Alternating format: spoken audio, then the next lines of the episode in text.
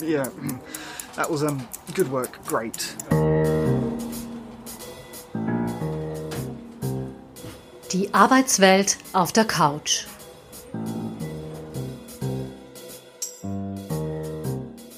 Herzlich willkommen bei Die Arbeitswelt auf der Couch. Das ist der Podcast von Sonja Rieder, Karrierecoach und Psychotherapeutin und mir, der Podcasterin Doris Obrecht. Wir sind nach einer situationsbedingten Pause inzwischen bei der fünften Episode dieses Podcasts, der die Arbeitswelt auf die psychotherapeutische Couch legen, zerpflücken und so manche Hintergründe sichtbar machen möchte.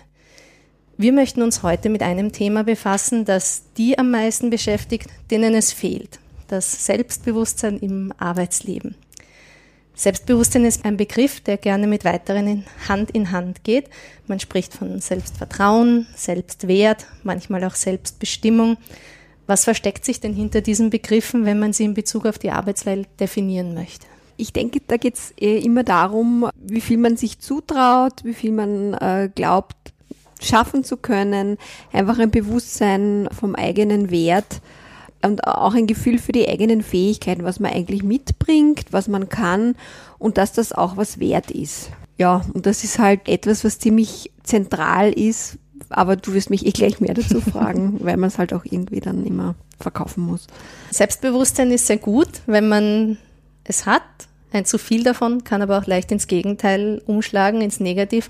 Wo fängt denn das gesunde Selbstbewusstsein an und wo hört es auf? Naja, ein gesundes Selbstbewusstsein erkennt man daran, dass jemand nicht ganz so leicht in Selbstzweifel kommt, dass er Kritik, sachliche, gut gemachte Kritik halbwegs aushalten kann, dass einen äh, nicht irgendwas, was nicht optimal gelungen ist, komplett aus dem Batschen haut.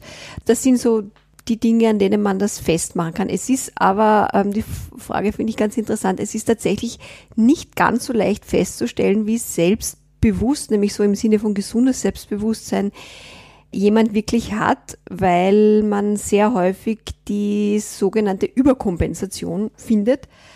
Das schaut dann aus wie sehr selbstbewusst, ist aber gar nicht selbstbewusst, äh, sondern ist eben kompensiert, weil in Wahrheit das Selbstbewusstsein eher gering ist und da sprechen wir vom Narzissmus. Und ich meine, da gibt's viele Untersuchungen und Studien dazu und man weiß, dass das einfach stark zugenommen hat. Viele Befunde kommen aus den USA, aber das schlägt natürlich alles zu uns herüber. Es ist nicht ganz so leicht festzustellen, wie selbstbewusst jemand ist. Außerdem kann das von Tag zu Tag auch variieren. Das ist auch wichtig zu wissen, dass ein Selbstbewusstsein einmal, mein Gott, wir haben alle bessere und schlechtere Tage.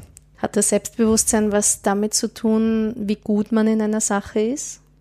Sagen wir so, es kann helfen, wenn man eine Sache gut beherrscht, hilft es jemandem, der dessen Selbstbewusstsein noch ein bisschen Aufbau gebrauchen könnte, hilft das stärker zu machen, aber an und für sich ist das etwas, was äh, eigentlich unabhängig davon ist, was man kann oder was man, wie gut auf einer Skala man ist. Es geht eigentlich, ja, das ist dann schon eine sehr tiefe Ebene, das zu sehen, aber eigentlich geht es darum, den Wert als, als Mensch auch so, der nicht unbedingt mit einer Leistung äh, verbunden sein äh, zu sehen ist, ja.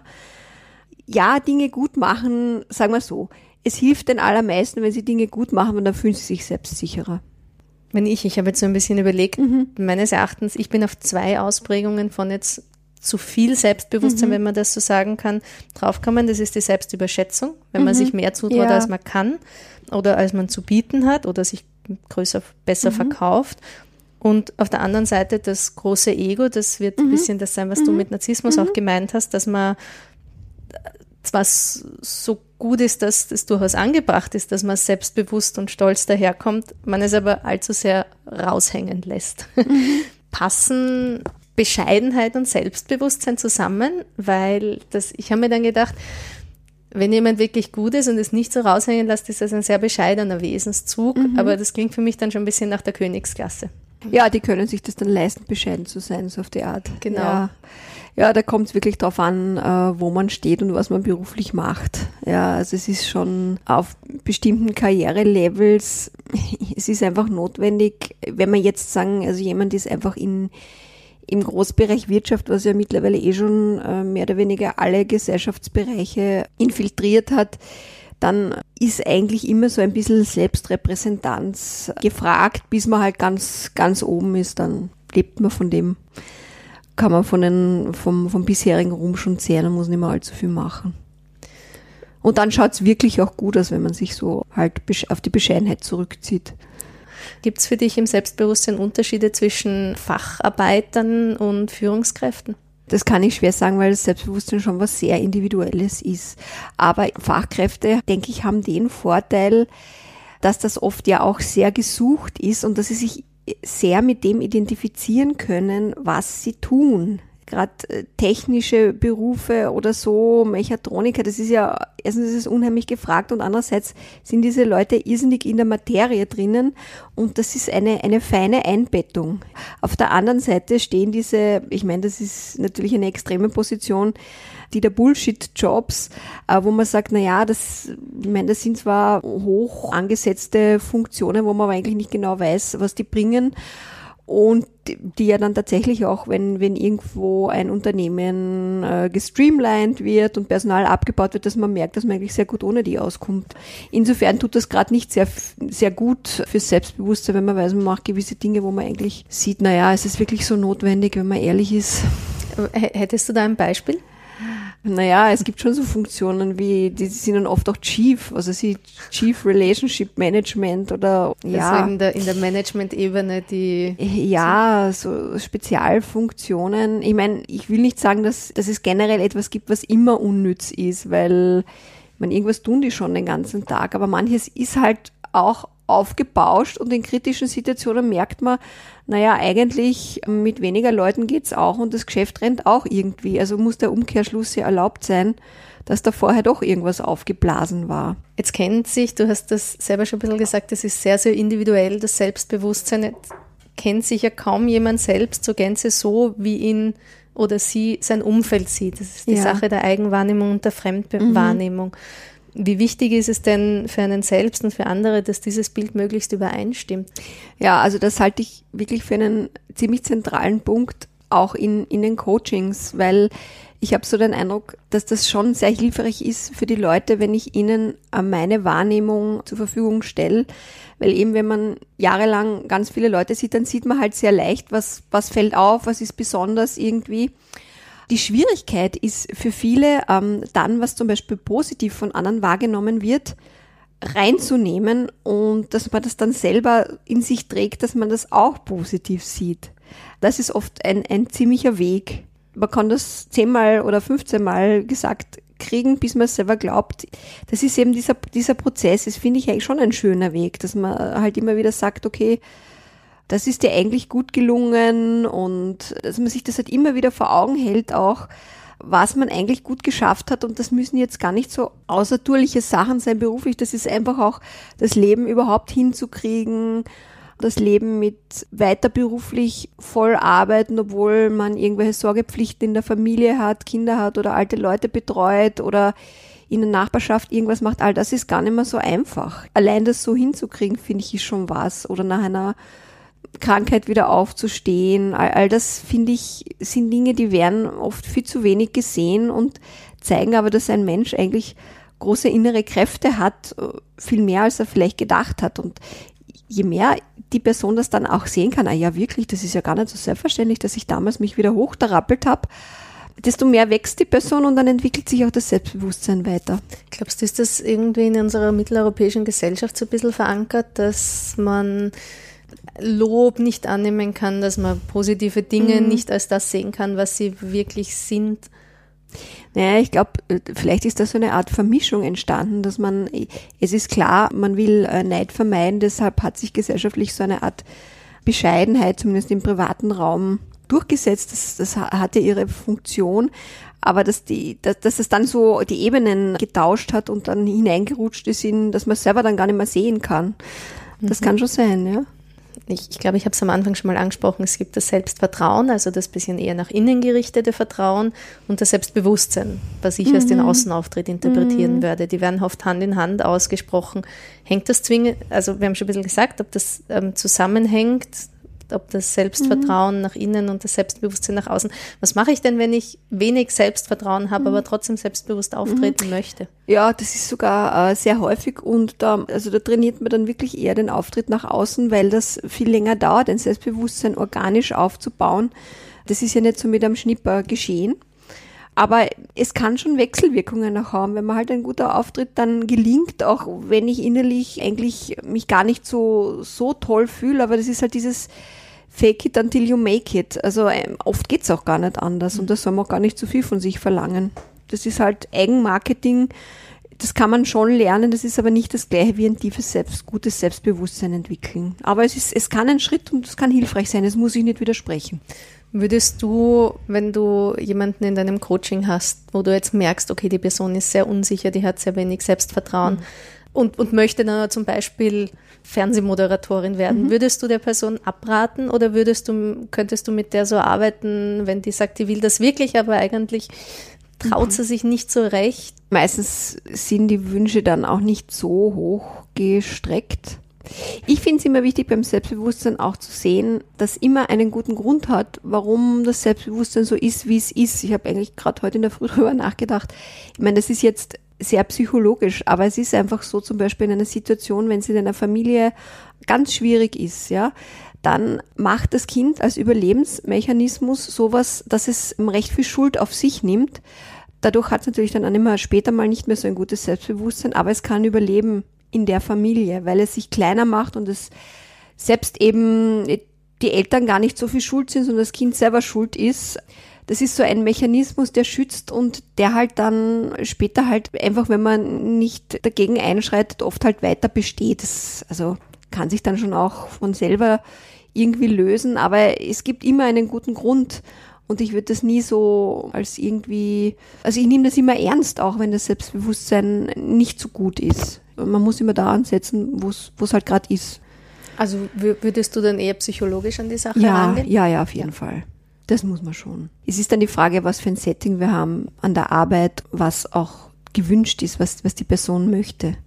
Aber es, es gibt wirklich Menschen, die in, in so schwierigen Situationen, das ist gar nicht so selten, ja, wo einfach, um die Eltern zu schützen, dass man als Kind irgendwie einfach bleiben kann und irgendwie glauben kann, dass die Mama oder der Papa eh in Ordnung sind, obwohl sie es wirklich nicht sind, kommt es zu diesen Umdrehungen. Meine, es gibt natürlich andere Gründe auch.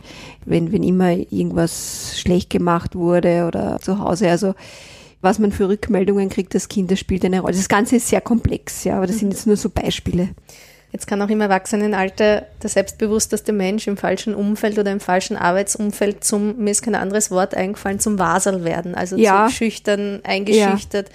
Worauf sollte man denn in seinem Job so besonders achten? Was sind denn so Warnzeichen oder immer mhm. wiederkehrende Bereiche, wo man das vielleicht gar nicht merkt, weil sich ja. das so einschleicht, wie das demontiert wird eigentlich? Ja, das finde ich ein total wichtiger Aspekt, der vielleicht auch zu wenig noch bekannt ist. Also ich sehe immer wieder solche Menschen und ganz arg ist es nach Mobbing. Das ist dann wirklich, kann man sagen, eine gelungene Zugrunde-Richtung der Person. Die traut sich nichts mehr zu, hat keinen Zugang mehr zu dem, was ihr jemals gut gelungen ist und so weiter. Also da ist jemand einfach richtig fertig gemacht worden das kommt ja dann immer von einer Mehrheit. Der Mensch ist aber ein, ein Herdentier. Also wenn man selber glaubt, so und so ist es richtig und alle anderen sind anderer Meinung, dann führt das unweigerlich eigentlich zum Niedermähen. Deshalb ist es so wichtig zu schauen, das Ganze baut sich nämlich ja erst langsam auf. Dass man nicht wartet, bis man wirklich am Boden liegt, sondern eher, wenn man merkt, man kriegt sowas nicht unter Kontrolle und auch nicht mit irgendwelchen Hilfestellungen von Beratungseinrichtungen, das finde ich ist ein Fall, wo es wirklich gerechtfertigt ist, zu gehen. Auch wenn man noch nichts Neues hat, weil das geht sich oft kräftemäßig gar nicht aus. Dass man gleichzeitig was Neues sucht und so eine arge Situation aushält. Ja. Ich meine, es muss auch nicht nur Mobbing sein, es kann auch einfach eine Situation sein, ein, ein Bossing oder so, wo einfach eine Vorgesetzte ganz schwierig ist oder zwei Kollegen oder Kolleginnen sich zusammentun und versuchen, jemanden systematisch runterzumachen. Das ist nicht so selten. Woher kommt denn das? Naja, ich habe über sowas viel nachgedacht, weil es eben immer wieder vorkommt und ich sitze dann auch mit meinen Klienten da und die stellen die berechtigte Frage in den Raum, wie kann man nur so sein? Und ich glaube einfach, ich meine, der Mensch ist ja weder nur gut noch nur böse. Und diese sogenannten bösen oder sadistischen Anteile, die können in bestimmten Situationen bei manchen Menschen halt rauskommen und dann wird das ausgelebt. Die erfahren oft, die werten oft ihren eigenen Selbstwert dadurch auf, dass sie andere runter machen. Können wir wahrscheinlich mal eine eigene Folge dazu Ja, machen. da, das Oder ist, mehrere. genau, das ist so das ganze Thema psychische Gewalt, Ja. das in Wahrheit noch viel häufiger ist als sexueller Machtmissbrauch, ist der generelle, der psychische Machtmissbrauch oder psychische Grausamkeit.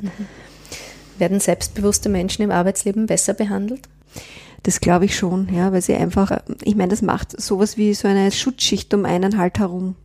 Auch, dass man nicht so leicht jemanden ins Zweifeln bringt, dass man weiß, okay, den kann ich anschießen, aber der gibt nicht gleich. Irgendwann, die Leute probieren es dann gar nicht mehr so. Ist Gelassenheit ein wichtiger Aspekt von Selbstbewusstsein? Es kann sich so zeigen, ja. Die, man spricht von der Generation Y, also den Absolventinnen und Absolventen, die in den 10er, 20er Jahren fertig geworden sind, also von top ausgebildeten jungen Menschen, Auslandserfahrung, Digital Natives, großes Selbstbewusstsein, dass sie in ihre ersten Jobs mitbringen. Dementsprechend fordern sie auch ein. Das ist natürlich ein bisschen stereotypisiert, das, man kann das nie über alle drüber stülpen, aber tendenziell wird das so dargestellt, auch in den Medien. Mich würde interessieren, wie du das erlebst. Ist die jetzige Generation wirklich so viel selbstbewusster als die vorige? So ganz junge Klienten sehe ich nicht recht viele. Ich denke schon, also sagen wir so, das sind jetzt Hypothesen, aber ich glaube schon, dass zum Beispiel die Erkenntnis oder der Wunsch auch, dass man ein Privatleben neben dem Beruf haben möchte, ein Zeichen von Selbstbewusstsein, nämlich eine Form von Selbstliebe einfach ist. Wenn man sagt, ja, ich lebe jetzt und ich will nicht mein ganzes Leben für die Arbeit hergeben, das hat schon was, ja, ich würde sagen, das hat was mit Selbstliebe auch zu tun, ja. Heißt das, dass die früheren Generationen weniger Selbstliebe hatten? Ja, das ist, ist, ist natürlich logisch. Ich meine, das ist auch nur ein Aspekt, weil es war auch eine ganz andere Zeit und es ist ja in Wahrheit die, die jetzt jung sind und, und sagen wir, aus einem gut situierten Elternhaus kommen, die können auch einfach viel aufbrauchen von dem, was in den vorherigen Generationen aufgebaut wurde. Naja, es gab schon, glaube ich, andere gesellschaftliche Werte und unsere Gesellschaft ist halt jetzt gesättigter, saturierter und da taucht sowas auf. Ich weiß auch nicht, ob in einer Aufbauphase, das führt alles ziemlich weit in den Überlegungen. Aber das ganze Thema Selbstbewusstsein, gerade in Deutschland und Österreich, ich frage mich manchmal auch, ob da nicht auch viel durch den Nationalsozialismus und die Niederlagen und all das, was da passiert ist und auch das dass man damit Schuld zurechtkommen musste, das hat sich auch kollektiv verankert in unserer Gesellschaft und das sind wahrscheinlich auch Aspekte im Rahmen vom Selbstbewusstsein, mit denen wir uns als, ja, als Gesellschaft irgendwie schon die ganze Zeit noch auseinandersetzen müssen. Immer noch.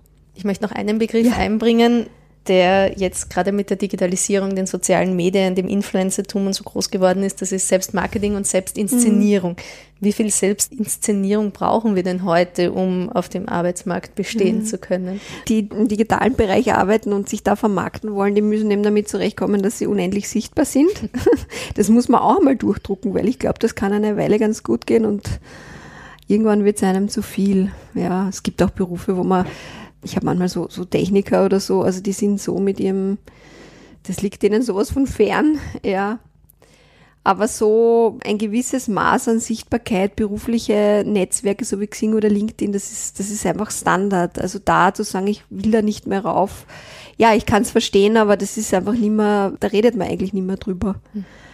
Jetzt habe ich die Ergebnisse aus zwei interessanten Studien von 2014 gelesen, dass Frauen im Arbeitsleben zwar schon selbstbewusster sind als noch vor Jahren, aber dass sie sich dennoch nach wie vor leichter einschüchtern lassen, vor allem schon vor Bewerbungen durch, durch jetzt sehr hochgestochene Jobtitel oder sehr hochgestochene Stellenanzeigen.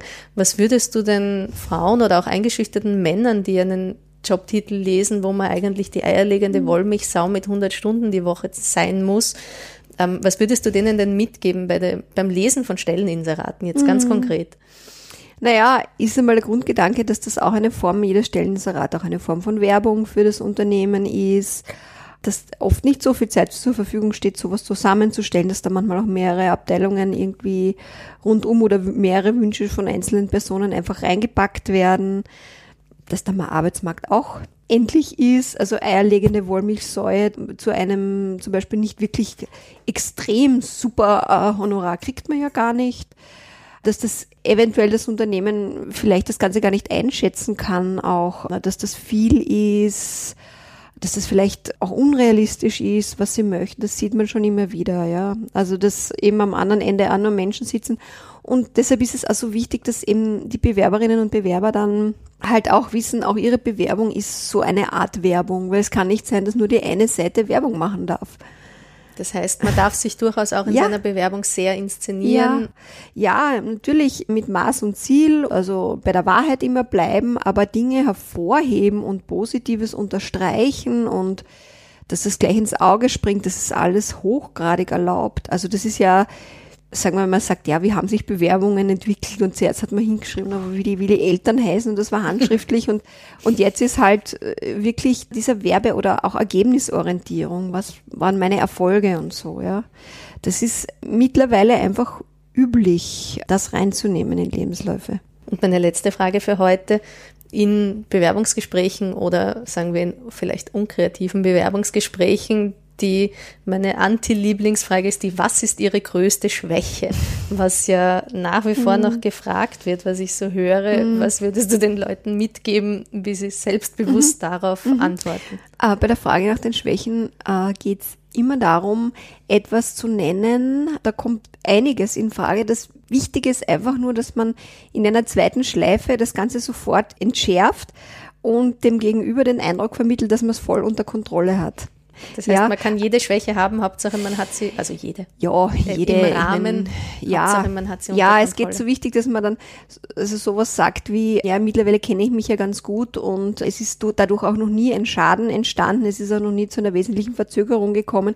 Ich weiß, wie ich da selber mit mir umgehen muss, dass das nicht durchschlägt. Sowas, ja, um das geht's eigentlich. Zum Beispiel, ich bin nicht so stressresistent, genau. darum bin ich sehr, mhm. plane ich sehr gut und bin kein Deadline-Junkie. Ja, ja, zum Beispiel. Damit sind wir heute schon wieder am Ende unseres Podcasts. Wir danken unseren Hörerinnen und Hörern sehr fürs Zuhören und freuen uns auch, wenn ihr beim nächsten Mal wieder einschaltet.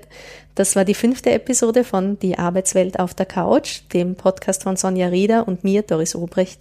Ein Karrierecoach trifft eine Podcasterin. Wir zerpflücken die Arbeitswelt und decken hoffentlich so manches Mysterium auf.